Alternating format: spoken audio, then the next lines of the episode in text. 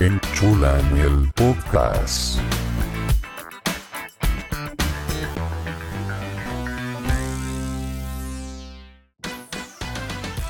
Bienvenidos a Enchúlame, el podcast. Mi nombre es Tiago Chan. Estamos en el quinto capítulo de este programa y en esta misión nos vamos a centrar en el mundo de las ideas y el contenido de un podcast.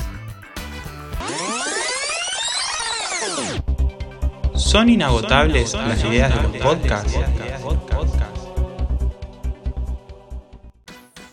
En este capítulo tenemos una invitada con la que vamos a conversar sobre este tema de las ideas, el contenido y la identidad de un podcast. Ella es Aymara Ferro, periodista, productora de contenido y conductora de newsletter en radio M90. ¿Qué tal, Ayma? Bienvenido. Hola, ¿cómo estás? Gracias por invitarme. ¿Todo bien? Sí, acá, eh, sobreviviendo a la cuarentena fase uno y medio. Momento de examen. En esta sección, se le hacen preguntas al invitado. Para vos, ¿cómo se define la identidad de un podcast? Para mí la identidad de un podcast tiene mucho que ver con, eh, como con algunos otros conceptos y otros formatos audiovisuales, principalmente tiene que ver con un nombre, los integrantes y el hilo conductor que lleva a cada capítulo en el ciclo, digamos. Eh, creo que el podcast tiene más precisión que un programa de radio y más preproducción y más postproducción. Tiene un sentido más riguroso en cuanto al contenido y, creo que es principal eh, el hilo conductor. Bueno, es interesante esto de la preproducción que nombrás, porque es un poco lo que queremos desasnar desde este podcast. Y por ejemplo, ¿cómo, cómo surge la realización de ese futuro podcast o de un proyecto en el sentido de primero nace la idea, primero tenemos los conductores, o cómo funciona eso? Para mí, eh, la, la necesidad de crear un podcast, un contenido con ese formato tiene que ver con con no hallar con, los formatos que ya conocemos como radio y tele, principalmente en radio, no hallar como un espacio para, para nerdearla, ¿viste? Como para hablar algo específico con toda la data y, poner todo en el asador. Y además porque tiene que ver con que en, radio lo que vos hablás fundamentalmente siempre en realidad queda en el aire y, no, no hay una costumbre muy muy, muy practicada de subir a redes sociales después o a formatos o a plataformas eh, lo que pasó. Entonces como que la necesidad de, hablar eh, con mucho fundamento mucho material de, algunas cuestiones escapa de la radio y, es necesario tener eh, una plataforma, una plataforma, no, un formato más sólido y bueno, y eso lleva también a, darte cuenta de que, de que la gente que interesa algo lo va a buscar y va a encontrar tu material.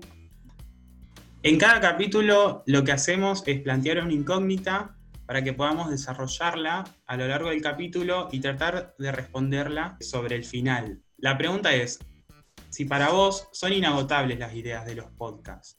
Creo que son agotables, creo que hay un límite, que tiene menos lugar a repetir, como puede pasar en la radio, donde tenemos un programa día a día, por ejemplo, y, y hay cosas que se terminan repitiendo. El podcast siento que que si bien cada, cada productor de contenido y cada programa, cada podcast tiene un enfoque distinto sobre un tema que puede ser el mismo, no sé si vos tenés un, un podcast sobre tarot, va a ser distinto a una persona que lo hace en otro lugar y con otros conductores y demás, va a ser un enfoque distinto, pero al fin y al cabo va a ser el mismo tema. Yo creo que los temas son agotables y ahí entra en juego eh, la apertura a otros otro formatos como por ejemplo el streaming o, o la radio con streaming. Siento que, va mutando la necesidad del productor y del oyente a, nuevos formatos ante, ante temas que se pueden volver repetitivos.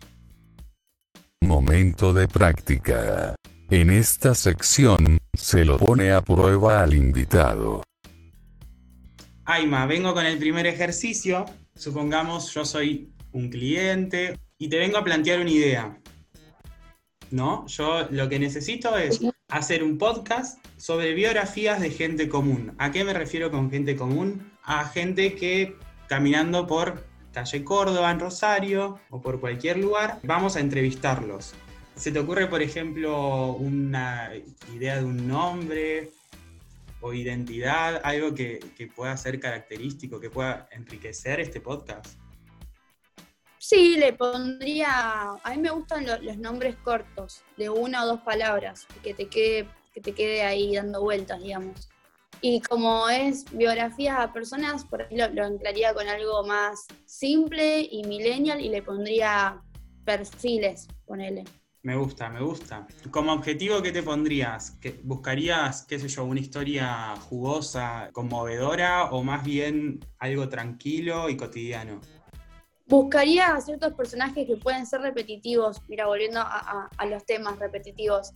Eh, algunos personajes que puedan estar como siendo recurrentes en la escena rosarina, que habitan en el centro trabajando o, en, ocasiones por ahí viviendo o, haciendo algún arte en la calle, pero que la gente lo reconoce, que está, que está ahí en internet dando vueltas y dicen, ay, te lo reconozco, y se copen a escuchar el, el, el programa. Por ejemplo, nos entrevistaría a- al chico que toca el saxofón siempre por calle Pellegrini en los bares, por ejemplo, sé yo, Sí, que, que en la calle, al señor que vende viromes y resaltadores en Córdoba e Italia, ponele.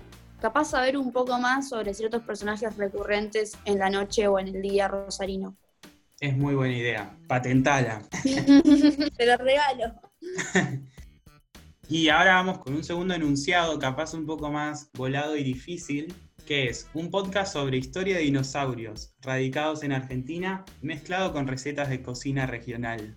¿Qué se te ¡Guau! ocurre ahí? Eh, haría un episodio por provincia y haría una entrevista, capaz lo puedo dividir en dos partes, una entrevista a un, ¿cómo? a un paleontólogo, se dice, que hable sobre cierto dinosaurio y haría como un encuentro con un cocinero, no te digo recibido ni profesional, sino puede ser eh, la tía de un amigo mío que, que nació en Santiago del Estero y hace humus en Santiago del Estero, ponele.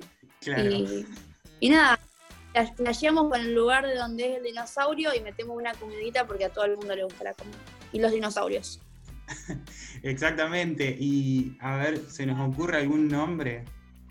Yo quise pensarlo, pero no se me ocurre. Sí se me ocurre, por ejemplo, la, la imagen del podcast, digamos la foto que aparece en el episodio y es una la famosa galletita de dinosaurio que comimos en nuestra niñez. ¡Wow! Mira con confites. Esa, exactamente, sí. Mal. Bueno, podría ser.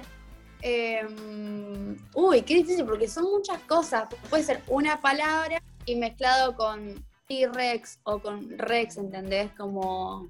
Sí. em, T-Rex a la cara. Me gusta. Sí, tiene que ser con algún juego de palabras eh, seguro.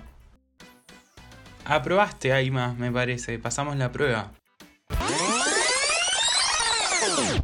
Bueno, Aima, muchas gracias por todas estas ideas. Eh, lamentablemente te queremos informar que has sido desvinculada de la empresa.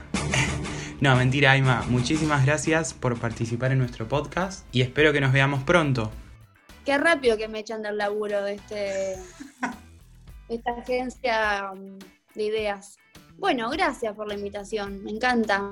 Y te voy a robar un par de ideas. El del dinosaurio y la comida me pareció fantástico. Muchas gracias. Chau, chis. Llegamos al final de este capítulo y como conclusión podemos obtener que en el mundo de las ideas puede existir distintos productos con un mismo tema, pero lo principal y lo primordial es el enfoque que se le da a cada tema. Las ideas no son inagotables, más no los temas que sí pueden llegar a serlo. La cuestión, al parecer, desde este espacio podemos decir que es el enfoque. Muchas gracias por acompañarnos en otro capítulo de Enchulame el Podcast. Mi nombre es Tiago Chan y nos veremos en el próximo episodio 6 en el que vamos a desarrollar la gráfica de los podcasts.